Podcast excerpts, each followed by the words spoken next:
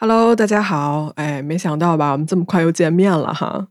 哎，就听上一期呢，其实我发现评论里面很多听众也注意到了，说啊，米仔是不是生病了啊？我确实最近病的比较轻啊，发烧啊，然后这个嗓子哑了之类的，包括现在这个嗓子还是不太行。哎，但是呢，我还是决定这一周给大家做一期加更啊。为什么呢？其实没有为什么，就是看到各位这么喜欢黑猫这个节目，我觉得那我也应该为你们去做些什么。哎，希望你们听到这一期的时候呢，我这个重感冒已经快好了，好吧？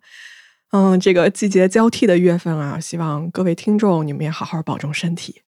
既然这一期是加更呢，嗯，我可能会稍微慢一点讲，因为毕竟这个身体也不是特别好，可能案子也讲不了那么长哈，大家不要介意。那好。今天这个案子呢，大家也看到标题了啊，它是一个游走在一个灰色地带的，我个人觉得很值得讨论的一个案子。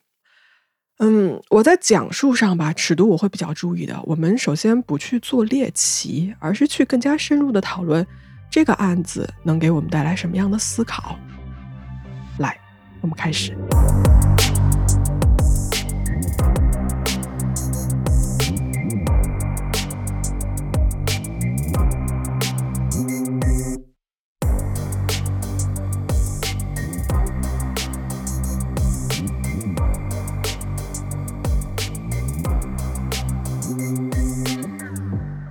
时间我们来到一九九六年的十月十三号，地点呢是美国马里兰州一个叫做 Hampstead 的这么一个地方。这个地方啊，它是一个典型的小镇啊。这个镇上呢住着大约是六千人左右啊，是一个怎么形容呢？平平无奇的一个小镇。你要说它有什么特别值得记住的地方吧，还真没有。那好，这个小镇上呢住着一对夫妻，妻子啊叫做 Sharon Lopaka 啊，丈夫叫做 Victor。这两人住在当地呢，妻子从事的是一个啊在线广告业务的这么一个工作，而丈夫呢是一位建筑工人。他们俩吧，嗯，就是平凡小镇里的平凡夫妻啊，过着一个很平常的日子，也没有什么特别引人注目的地方。那好在十月十三号这一天呢，妻子啊突然说：“哎，我要去一个别的州，我要去见个熟人。”丈夫当时就同意了，也没有多问，也没有在意。但这妻子一走吧，过了几天之后，就发现没联系了，就这人蒸发了。随后呢，丈夫才发现说，妻子走之前啊，他留了一张纸条。这张纸条上是这么写的：“他说，If my body is never retrieved, don't worry, know that I'm at peace。”就说如果我的尸体再也找不回来了，请不要担心，我已经安息了啊！就。这话是什么意思呢？丈夫看到这儿觉得特别不对劲，然后他就马上拨打了九幺幺，就报警，说我妻子失踪了，你们来过来帮我找一下人。嗯，警察看到这个纸条吧，也觉得有点奇怪，就说这个看上去有点像那种自杀的遗书嘛，对吧？大家肯定也是这么觉得的。于是呢，警方就介入了调查。首先啊，第一步，警方先是去他们家搜索了一番。嗯，没有任何发现啊，但是他们盯上了一个东西，什么呢？他们家桌上有一台电脑。这个时候提醒啊，就是一九九六年吧，当时马里兰州的警方啊，刚刚成立了一个新的部门，叫做计算机犯罪小组啊，在那个年代，我觉得已经是很超前的这么一个犯罪小组了哈。而正好呢，这个妻子啊，Sharon，她从事的是一个在线啊网络上的这么一个广告业务的工作，所以呢，这个小组就正好接手，就开始调查他的电脑记录。结果这个一调查呀，不要紧啊，一查出来这个结果让所有人都非常震惊。大量的证据表明啊，Sharon 一直在跟一个网名叫做 Slow Hand 啊慢手，对吧？我们有个快手 APP，这人叫慢手。啊，跟这个人呢有一个非常多的交集。那么警方呢顺藤摸瓜，就发现啊，这个 ID 背后的人叫做 Robert Bobby Frederick Glass。这个人呢住在北卡罗来纳州的一个叫做 c a t a b a County 的地方。警方掌握了这部分信息之后呢，先是问了 Sharon 的丈夫，说：“你认识这个人吗？”啊，丈夫摇摇头说：“我从来没有听说过。”警方说：“那好啊，他们就立刻呢驱车前往了当地去寻找 Sharon 的下落。那么警方呢，到了这个叫做 Carter's County 的地方之后呢，首先啊，他们不敢打草惊蛇，先是在暗中啊，就默默监视这个叫 Robert 的人。啊，Robert 啊，这个人他没有住在一个我们普通认知的那个就房子里面啊，他住在美剧里面我们经常看到的那种拖车里面，然后他停在了一个草坪上。这个拖车啊，没有被打理的很好，到处呢都是垃圾。就从外观上来观察的话，然后旁边也是杂草丛生。很显然，住在里面这个人根本不 care 他外面是不是脏乱差。警方观察了一下啊，Robert 平时呢是一个人进出。他们没有看到 Sharon 的出现。监视了几天之后啊，在十月二十五号，当地的这个法官呢签发了一张对 Robert 住所的一张搜查令。那么警方这个时候呢，拿着搜查令啊，就进入到了这辆拖车里面。拖车一进去啊，它里面跟外面是一样的啊，杂乱肮脏，到处都是垃圾。警方在搜索的时候呢，发现了很多用于捆绑的工具，还有各种毒品、一把手枪以及一些儿童的色情制品。那么，警察搜索的时候呢，肯定要将这些东西作为一个证物收集起来嘛，就装满了好几个大箱子。我跟你们说，这箱子里都有什么啊？有一千多张电脑磁盘、录像带，还有杂志。但是呢，就在这个屋内搜索啊进行到一半的时候，警方呢在这个车外。发现了他们真正要找的东西是什么呢？在距离这个拖车啊七十五英尺的一个地方，警察在一个儿童的秋千架旁边发现了一个新挖的土堆啊，很明显这个地方就是没多久之前吧被挖开，然后又被埋上的。那么好，警方呢肯定不会放过这个线索嘛，他们就立刻开挖。哎，没挖多深啊，警方的这个铲子呢就一铲下去就碰到了一个阻碍。翻开一看啊，就发现说是一个人的膝盖。那么被埋的呢，就是失踪的 Sharon。他的尸体啊，被挖出来的时候，手腕和脚踝都被绳子捆绑着，他的脖子上呢也绕着一根绳子。然后他的尸体啊，就表面看的话是能发现他的这个胸口有一些擦伤。那尸体都已经被发现了，当局呢就立刻颁布了对这个 Robert 的一个逮捕令。警方呢就赶往 Robert 上班的这个市政府中心，正好就碰到了刚从男厕所里面走出来的他本人。其实整个追捕的过程啊非常快，因为 Robert 本人没有做任何的反抗，他非常合作，直接就跟警察走了啊。整个过程中也是非常镇定、非常平静的。那么这个时候啊，所有人都有一个疑问，就是为什么这个来自于马里兰州的女人？会在北卡州的一辆脏兮兮的房车附近被谋杀，并且被抛尸呢？要解开这个疑问，看清楚这个故事，来，我们先来看一看 Sharon 这个人。Sharon Lopaka，一九六一年九月二十号出生。她出生在一个正统犹太教的家庭，是他们家啊四个女儿中间的长女。她啊从小是在这个马里兰州巴尔的摩市。当地的一个最大的犹太教会的这么一个教堂的影响中长大的，他的爸爸 Abraham 是个非常非常虔诚的教徒，也是这个教堂唱诗班的成员。而且呢，他要求他的整个家庭也跟他要是一样的，必须要对这个教会有非常深厚的感情，而且每个人啊每天都要祈祷，每个周日呢都要去教堂唱颂歌。香润这个女孩啊，在周围人的形容里面呢，就是再正常不过的一个人。就说起来，真的没有什么特别可以提出来说的。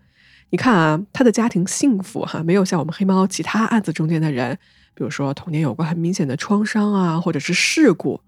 嗯，在学校里面的时候呢，Sharon 也是一个运动积极分子，平时呢也会在这个教堂的唱诗班跟大家一起啊就练习合唱。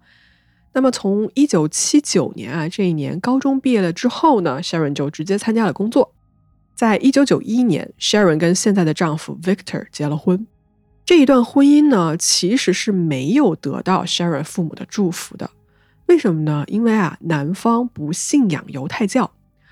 那么 Sharon 跟她的丈夫一起呢，就改信了天主教。那大家可想而知啊，这件事情其实是让 Sharon 的爸妈是非常非常不高兴的。但是呢，在 Sharon 看来，这应该是他所谓就是摆脱父母的影响，然后摆脱啊一个传统生活方式的某种反抗啊，我是这么看的。那么婚后的 Sharon 啊，跟父母的联系越来越少，她跟丈夫 Victor 呢就搬到了马里兰州的这个小镇上，俩人呢买下了一栋漂亮的一个牧场式的小屋。啊，他们住的这个附近啊，属于整个街区啊，属于那种特别家庭友好的社区，邻居呢很和睦，然后大家对他印象呢都很好啊。这一对夫妻就觉得他们是一个比较好相处的家庭，只不过啊，两个人都稍稍有一些内向啊，不是特别主动的参加社区的活动。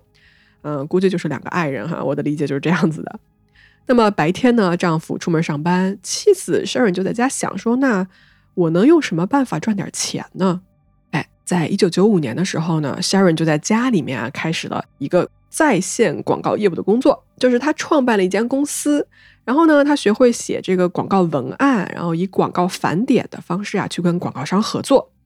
另外，他还创建了一个网站，叫做 House of Deal，这是干什么的呢？是用来售卖一些什么家居装饰技巧指南啊？就这本小册子呢，是应该是卖七美金，当年。它主要是卖给当地的一些家庭主妇，还有一些这个教堂的团体。那么，如果有人来订购的话呢，他就会把这些书寄出去。除了这两个业务之外呢，Sharon 啊，他还是一个通灵读物网站的管理员哈，他提供这个网上占卜的服务和建议。总而言之吧，在一九九五年呢，Sharon 确实是靠着这个互联网的优势赚到了一些钱，给他们家呢补贴了一些家用。按理说啊，这是一件好事儿。那这些事情呢，就到现在为止也一切都没有什么异样。但是呢，Sharon 的这个互联网之路啊，却越来越开始走向阴暗。除了以上我们刚才说的那些，Sharon 其实啊，在网上还有一个化名，叫做什么呢？叫做 Nancy Carson。他在网上用这个化名呢，售卖这种色情的内容。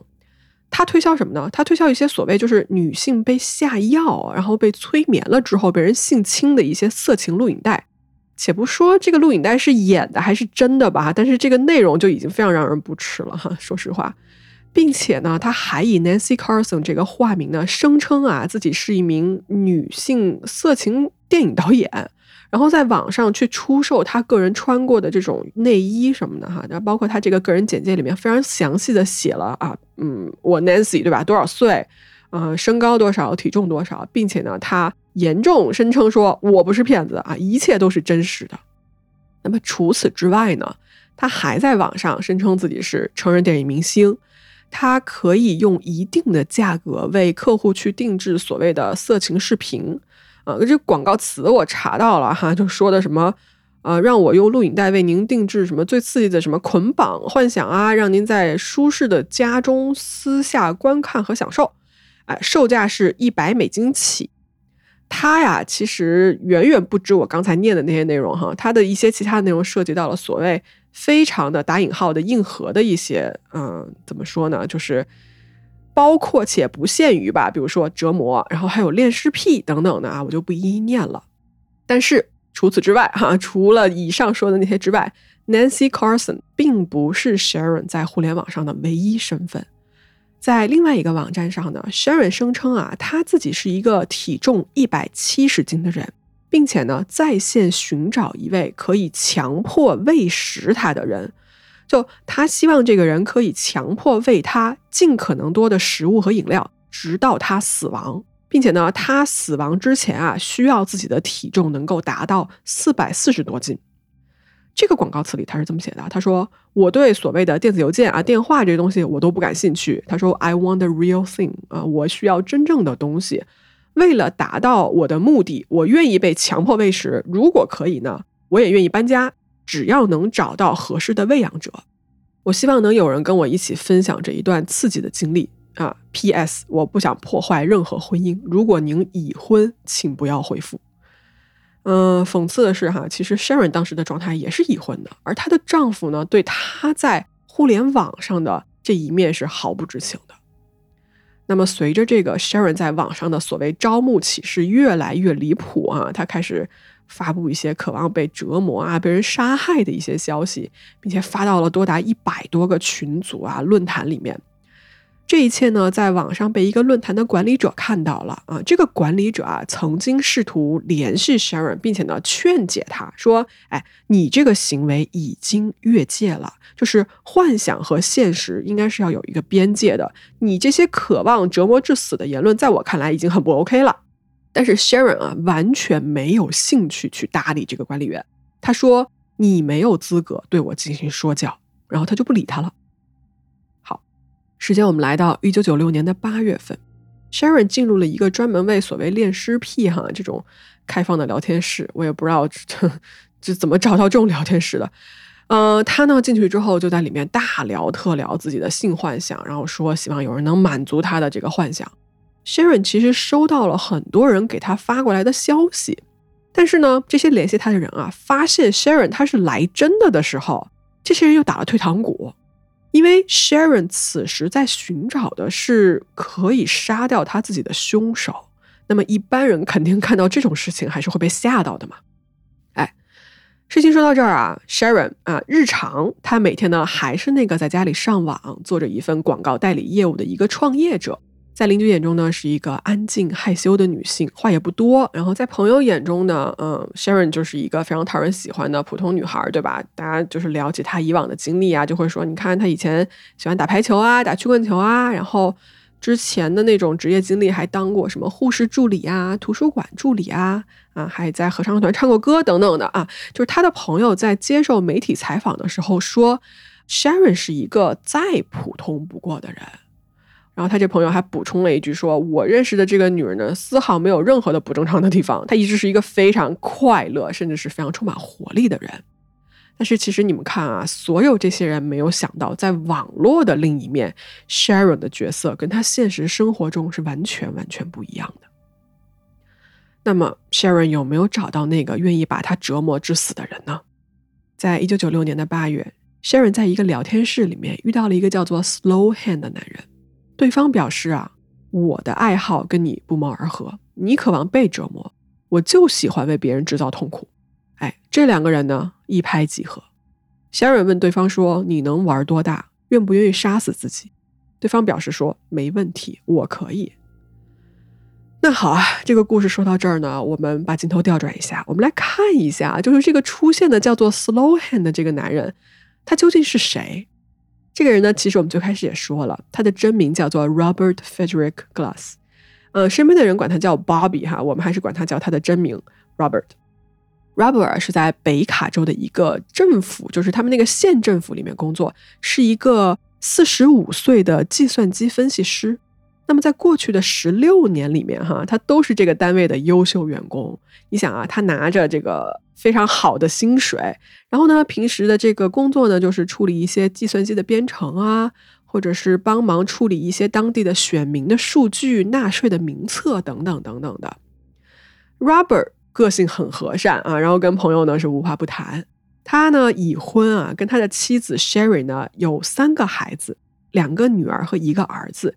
年龄呢是从六岁到十岁不等，在周围人看来啊，他们家是一个典型的美国中产阶级家庭，一切都非常自然哈，非常正常。因为工作的缘故呢，Robert 这个人大部分的时间都在用他的电脑，基本上呢每天都是抱着电脑不撒手。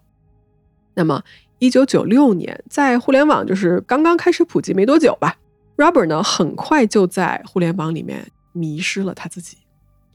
这个阶段啊，其实 Robert 的妻子凭他这个直觉吧，哈，就觉得说丈夫哪儿不对劲，她呢就想要查一下，说 Robert 这个人到底每天啊在网上干什么。于是呢，他就登录了 Robert 的账号。结果呢，他登录了之后啊，发现了一个自己完全不认识的人，是什么呢？Robert 在网上保存下来了一大堆资料，以及呢，他使用一些就是假名哈或者是化名发送出去的邮件。这些邮件记录和聊天记录显示呢，他说的这些话里面啊，充斥着各种各样的，比如说暴力呀，然后非常不恰当的内容。那妻子就拿着这些东西去问、质问他，就说这是怎么回事儿。据说呢，当下哦，Robert 立刻就低下了头啊，就一句话都不说。那他也没有试图解释。夫妻俩呢，因为这件事情大吵一架啊，最后呢，这件事情是以 Robert 被扫地出门成为了结局。一九九六年的五月，Robert 从家中搬走，随后呢，妻子提出了离婚。而就在两个人离婚之后呢，Robert 搬到了他这个拖车里面哈，跟他们家以前啊这个很温馨的家庭生活相比，一个人生活的 Robert 啊可谓是脏乱差，就是他这个拖车里面啊全是垃圾，永远是乱糟糟的，水槽里面啊堆满了没有洗的这个脏盘子，就已经长霉了啊也不管。他呢还养了四只狗啊，没有一只是好好照顾的，房车里面的家具是被狗啃得一塌糊涂。那他每天呢都会从这个脏兮兮的房车出来，然后呢开车去政府大楼里面上班。那好，就是在这个时间节点啊，Robert 在网上遇到了 Sharon。他看到 Sharon 的个人资料和要求之后呢，兴奋不已，立刻就发过去了私信，然后两个人就开始联络。在接下来的六个星期里面，哈，Robert 跟 Sharon 交换了大约有九百封的电子邮件。当这些聊天记录和消息，被后来警方打印出来之后啊，总页数超过了八百七十页，就可见两人聊的之热络哈。这些记录是没有被公开出来的，但是呢，根据看过的警察的一个表示啊，就说在这些通信的往来中间，Sharon 要求 Robert 能够在发生性关系的时候折磨虐待自己，最后呢导致他死亡。而作为回报呢，Robert 在这个邮件中啊，用非常生动的语言，就是描述了一下自己将如何折磨和杀害对方。大家听这些内容也知道，说为什么这个电子邮件内容不能公开了，对吧？基本上就是一个 Fifty Shades of Grey 的一个死亡版啊，我猜。聊天聊到这个份儿上，两人决定说，嗯，应该到了大家线下见面的时候了。在他们俩认识没几个月之后。十月十三号啊，Sharon 给丈夫留了一张纸条，上面写说：“如果我的尸体再也找不回来，请不要担心，我已经安息了。”然后呢，其实还有一句话，他说：“不要试图去寻找杀我的人。”那么做完这一切之后呢，Sharon 开着自己那一辆蓝色的小汽车就去往了当地的火车站，然后登上了一列去往北卡州的火车。上午九点一刻，火车发车，在当天晚上的八点多。Sharon 抵达了 Robert 居住的城市，而 Robert 呢，早早的就等在了车站，俩人终于见面了。Sharon 上了 Robert 的车，这两个人消失在了夜色中。这个故事讲到这儿啊，就开始变得有点模糊了。Sharon 在遇到了 Robert 之后，消失了三天的时间，没有人知道在这三天里面发生了什么，Sharon 经历了什么。他呢，是不是最后都是像自己描述的那样，按照自己的渴望，最后被虐待，然后导致了他的死亡？而作为我们局外人，哈，就是唯一可以看到的是，没错啊，确实 Sharon 最后是死亡了，他的尸体被 Robert 埋在了距离自己房车的不远处，然后在警方的搜索过程中间呢被发现。刚才呢，已经跟大家详细说了 Sharon 以及 Robert 这两个人具体的一个情况啊，包括两个人是怎么认识的。那么，我们回到这个案子的现场，办案的警方呢，就立刻逮捕了 Robert，就问 Robert 究竟 Sharon 是怎么死的。Robert 啊，从头到尾的供述都是非常一致的。那他的故事就是在那三天的时间里面呢。两个人完成了之前网上聊天的时候说的那些性幻想，并且呢，Sharon 自愿啊，就是让 Robert 用绳子绑住他啊，强调说自愿的。嗯，在整个性行为的过程中间呢，要求他用绳子勒住他的脖子，最后呢，Sharon 就死掉了，被勒死了。Robert 声称说呢，这真的就是一个意外啊。他说，因为是我这个手啊没有轻重，导致呢对方被勒死。他说，我真的没有想过啊要杀死他。纯粹就是一个可怕的意外。那么，Sharon 的尸体被挖出来的时候呢，手脚都是被绳子绑住的，脖子上呢也缠着绳子。确实吧，你要说这部分跟 Robert 说的呢，确实是相符的哈。而且呢，在警方的那个九百多封那个往来的邮件里面呢，的的确确，Sharon 也是多次要求对方对自己做这样的事儿。那么好啊，这个案子一出呢，媒体立刻跟进报道。因为不难理解嘛，这个案子本身充满了性啊、虐待啊、谋杀等等啊这种引人眼球的要素，所以呢，立刻成为了当地的大新闻。与此同时呢，争论也一并起来。有一部分人吧，把这件事情怪罪于网上那些聊天室啊，说在这种没有监管、内容失控的这种 BBS 啊、色情网站上，就会发生这种事情，所以人们呢就开始呼吁对这一类的内容进行一个严格的审查和管理，以保护儿童，以及呢防止此类的事情再次发生。很多人呢也同时啊对网络上 Sharon 曾经出没的那个社群以及那些社群里面的人表达了谴责。他们说啊，就如果有人在你们这个社群已经明显的公开说我想自杀，或者是我想要伤害他人，但是你却没有向别人、向当局、向责任方去发出一个警告，那么作为一个看到这件事情的人，你也是失职的，你是犯罪的一个帮凶。因为如果你当时出面干预，你可能会挽救一条生命。换句话说，就是。这个社群里面的用户必须要去考虑到，说你在用这个社群的同时，你还要在现实层面上去起到一个干预别人的一个责任。但哎，这部分怎么说呢？大家记得吧？我们刚才也说了啊，曾经有人在网络上试图给 Sharon 提出了一些建议和警告，但是当事人 Sharon 他自己根本就是不听的。但以上这都不是重点哈，争论最大的点在于说，Robert 这个人他是否因此。而要被判一级谋杀罪呢？大家来看啊，邮件里面明显写的清清楚楚，Sharon 自己要求被杀死。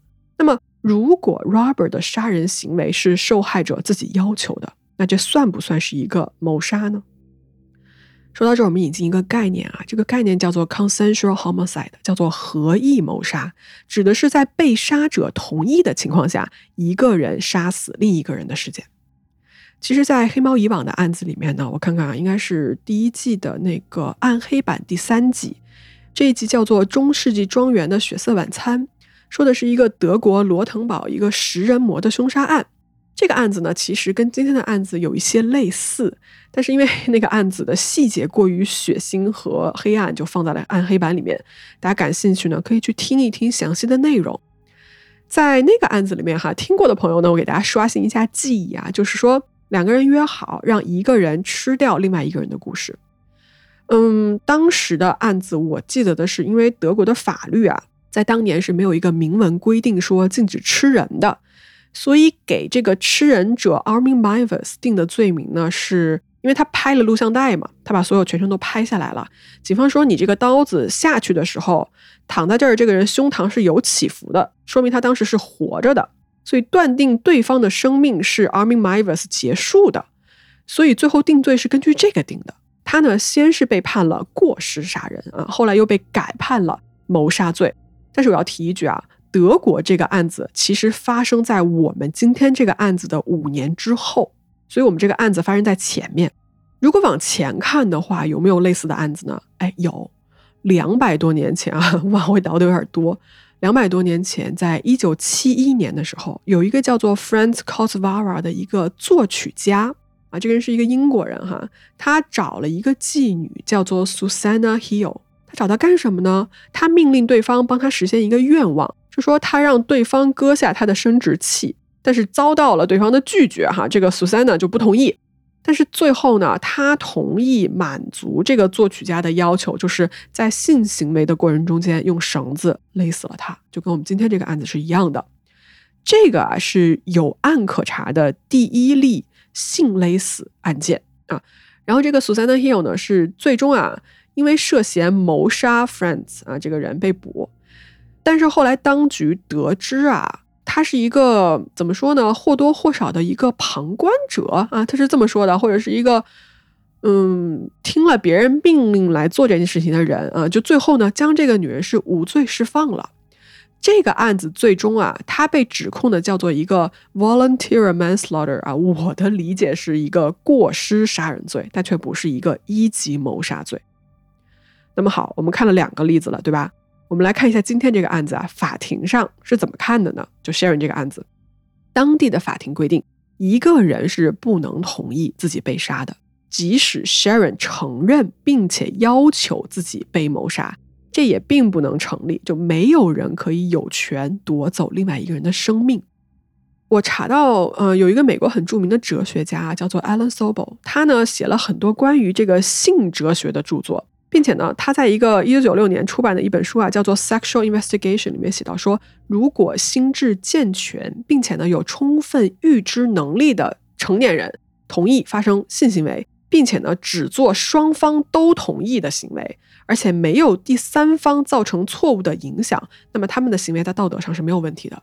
然而，一个人伤害另外一个人，或者一个人允许自己受到伤害，即使双方都是自愿的，那也是错误的。就大家看啊，在现在的这个观念上，哲学的观念也好，法律的这个定义上也好，都是不允许的。哎，那他应不应该被判一级谋杀罪呢？我们看啊，这个案子中间那九百封的邮件，正好啊，说明一件事情，就说这件事情是事先有计划、预谋好的。那么有计划、预谋好，就正好可以坐实一个一级谋杀的指控。这个案子在宣判的时期啊，媒体跟公众的讨论也是非常非常汹涌，并且一波接着一波，就很多这个新闻报道啊，都集中来讨论互联网的一个负面影响，包括在这个网上陌生人带来的危险，以及那个年代哈，在 BDSM 的社区里面也引发了很多激烈的探讨。嗯，其实我知道，如果要聊这个案子，肯定也会要提到相关的内容。大家看啊，在《黑猫》第一季，我想想，应该是暗黑版第七集啊，那个来自地狱的淫魔那一集里面，我也集中给大家讨论过这一类性行为的话题吧。BDSM 对吧？全称 Bondage、Discipline、Dominance 跟 Submission，捆绑、管教、支配跟服从，这是一种基于双方都同意、自愿的基础上一种成年人的性相关的行为。啊，它是一个相对来说更有风险的性行为，所以呢，它一定是有更多的安全预防措施，有规定的礼仪和边界的。那么，目的就是为了保障大家最大限度的情况下呢，一个是获得快乐，但是呢，也不会丧失安全和健康。但是啊，在 Sharon 这个案子里面，他本人无视的就是边界和安全，甚至呢，直接要求自己达到死亡的目的。那么。如果你要讨论 BDSM 的话，我觉得这其实已经超出我们刚才提及的一个范围了。根据美国这个精神病协会的一个统计啊，美国每年约有二百五十例死亡涉及在这个性活动中间被勒死或者是被掐死的。嗯，我们来看一下，根据一个叫做 The Deviance Dictionary，中文怎么翻译都不太对哈，就有翻译叫做变态者词典啊、字典之类的啊，不管了。它这个里面写的是说，与伴侣实施性窒息是所谓的边缘游戏的一种形式。在这种游戏里面呢，其实人的生命实际上是掌握在他人的手中的。那这种活动的刺激啊，就来源于它的危险性和脆弱性。但是呢，就是在一些极端的案例里面，这种所谓的游戏就是会导致一些意外的死亡的发生啊。像我们刚才提到的，每年就是有二百五十人，而且这只是在美国。那么到这儿呢？如果我们要看这个 Sharon 的这个案子啊，就因为他这个案子确实是矛盾也很多，争议也很多哈。我们来引入一个新的概念，叫做什么呢？它叫做目自我暗杀癖，又叫做自体嗜杀症。它这个英文很长啊，叫做 autosassinophilia 哈，啥意思对吧？就第一次听到，是不是？我我也是第一次听到。它呢，指的是。有一些人啊，会因为被杀害的风险而让自己的性欲被唤起，这是一种妄想症哈。就说患者会因为想到或者是面临被杀的危险而获得性快感或者是性兴奋。具体呢，就比如说溺水啊，或者是窒息啊。当然，这个是可以借由幻想而达到的，在临床上是比较罕见的哈，但的确是非常危险。大家听到这儿也觉得它是一个很危险的哈。而性行为这件事情吧，在这个里面就是一个很难让外人去得知究竟发生了什么的这么一个嗯灰色地带。黑猫曾经讲过一个案子，我翻了翻啊，应该是第二十九集，讲的是一个约会软件与五十度灰的一个凶杀案。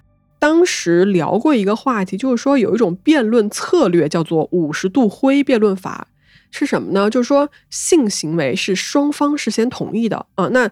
对方死亡只是出了意外，这事儿不能赖我。但是呢，你想啊，因为性行为发生的场所的私密，它是只有两个人在场的。哪怕像我们今天这个案子里面，对方事先有邮件记录说“求求你杀了我啊”，但是你没有办法证明在这个完全私密的场合里面发生了什么。对方的生命究竟是在一种什么样的情况下逝去的，对吧？就他死去的那一刻，他究竟有没有反抗？他到底是不是自愿的？而你又是一个唯一活下来的人，这个事情只有一面之词。那么这个案子的争议呢，有一部分也在这儿。那说到这儿呢，其实我们也就回到了最开始说的这个合意谋杀的概念上来说，那就是说法律啊是不允许的，一个人没有任何权利去剥夺别人的生命。如果我聊到这儿啊，我相信很多听众可能会想说，那安乐死呢？嗯，合意谋杀 （consensual homicide） 最有名的例子就是安乐死，因为他就是一个人协助另外一个人自杀。呃，那么在这种情况下，身患绝症的人呢，寻求医生啊，或者是家人的帮助，通过结束生命来减轻痛苦啊。它的定义是这样子的。但是这件事情我们都知道哈，一直以来它有非常大的关于道德、法律和伦理的这么一个争议。尽管呢，在我们这个地球上啊，有一些国家和地区呢，它已经是合法的了，但是在绝大多数的国家地区，它仍旧是一个不被法律承认和许可的事情。好。以上啊，确实跟大家聊的有点远啊，没有关系。来，我们回来哈，在本案中呢，法律规定 Sharon 要求自己被杀，但是呢，Robert 你杀了他，你也是违法的。这一场旷日持久的这个审判吧，持续了很长的时间。在这期间呢，Robert 在当地的监狱里面是被关押了三年的。在二零零零年的一月二十七日，Robert 承认犯有故意杀人罪和对未成年人性剥削罪。啊，因为什么呢？因为在他们家找到了那个儿童色情制品嘛，大家记得吧？所以呢，两罪并罚啊。他最后是以一个故意杀人罪呢，被判刑了三十六到五十三个月啊，其实也就是三到四年多的一个刑期。然后追加的这个性剥削罪的指控呢，又加了一个二十一到二十六个月的刑期。所以最多其实加上来一共就是五年多。但由于他之前啊已经在监狱里面被关押了三年多了，所以这三年呢就被抵扣掉了。呃，最后的结果是，Robert 只需要在监狱里面多蹲两年多一点就可以出狱了。在整个服刑期间啊，Robert 成为了一个模范的一个囚犯哈。他大多数的时候呢都一个人看书，然后呢也不找麻烦啊，非常的怎么说呢，很听话。在二零零二年的二月二十号啊，距离 Robert 即将出狱还差一个月的时候，他在狱中呢死于了一个心脏病发作，所以他最后啊是没有活着从牢里面出来的。那么这个案子啊，以上关于所有案件的部分就说到这里了。关于这个案子呢，在两千零八年啊，有一部叫做《Downloading Nancy》下载 Nancy 啊这么一个电影，就是根据本案来改编的。我呢，其实我没有看啊，大家要是感兴趣的话呢，可以找过来看一看。这个案子呢，我知道啊，它能引起这么大的关注，其实呢，是因为它包含了太多刺激眼球的部分，对吧？但其实我刚才所有跟大家讨论的呢，更多的是在法律、道德和伦理上，他们能给我们带来什么样的思考，以及啊，最后我其实还想再提出一件事情，就是像 Sharon Robert 这样的人。我觉得有可能啊，在你我身边也会存在。就你觉得你了解你身边的人吗？他们在生活中间，你看啊，Robert 对吧？Sharon 是非常普通、非常平常的人的，但是他们在互联网上却有这样的一面。所以，其实回归到我们的现实生活中间来。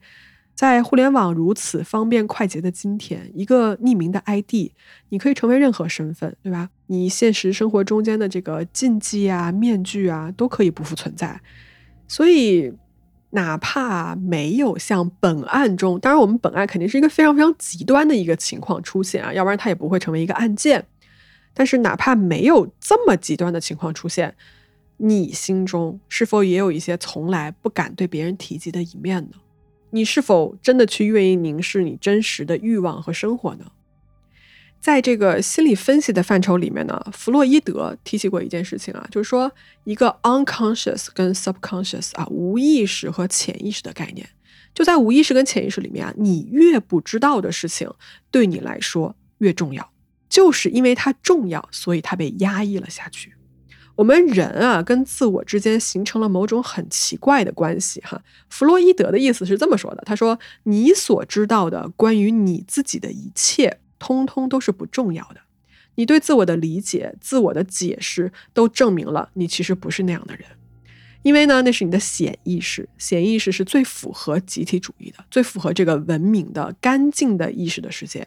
而在这个世界啊，不能被允许呈现的东西呢，就被压到了你的这个无意识，就是 unconscious 里面去了。我，嗯，我个人觉得啊，我觉得人的黑暗面比人的光明面有时候呢更值得我们去探究，特别是在讲罪案的时候。当然了，黑暗面不一定是一个贬义词哈。我指的黑暗面是说，你被压抑下去的这一部分信息，有可能才是决定你人格的最重要的部分，或者是很多事情最原始的一个动机和来源。那么，关于这一部分的详细内容呢？我觉得将来啊，可以找一个案子再去跟大家详细聊一聊。或者呢，你要是对我刚刚说的这一部分啊，佛老爷子的这些理论。